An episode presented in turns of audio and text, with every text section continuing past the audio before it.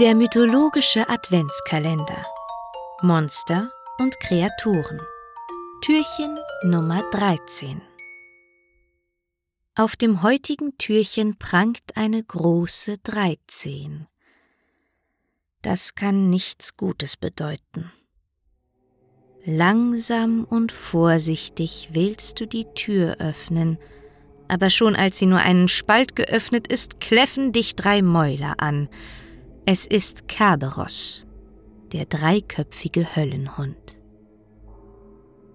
Er wird dich nicht durch diese Tür lassen, denn dahinter befindet sich die Unterwelt, und um dort Eintritt zu erhalten, bist du noch viel zu lebendig. Tut mir leid. Aber ich kann dir ja ein wenig von ihm erzählen. Kerberos ist eines der vielen schrecklichen Kinder des Typhon und der Echidna. Er hat nicht immer nur drei Köpfe, sondern in manchen Geschichten hat er 50 oder sogar 100 Köpfe und er ist wie aus drei unterschiedlichen Tieren zusammengesetzt.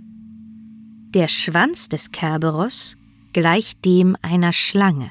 Seine Tatzen ähneln denen eines Löwen um jeden seiner Köpfe hat er eine Löwenmähne, und auch in dieser Mähne winden sich schon wieder Schlangen.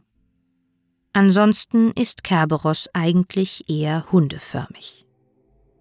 Sein Speichel ist giftig, und wo Kerberos Speichel auf die Erde tropft, wächst eine giftige Pflanze, Akontion oder Eisenhut genannt.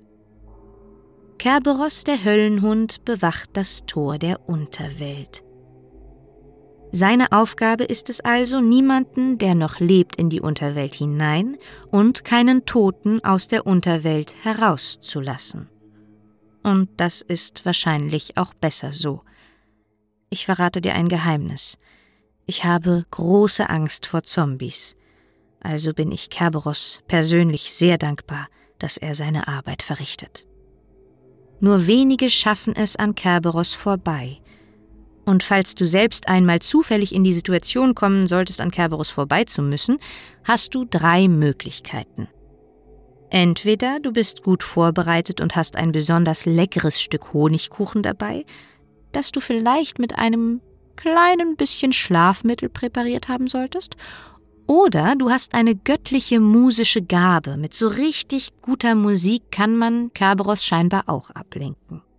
Oder du bist sowieso total stark und muskulös und keiner kann dir irgendwas anhaben, dann kannst du ihn auch einfach in den Schwitzkasten nehmen. All diese Methoden sind natürlich von anderen Helden bereits geprüft worden.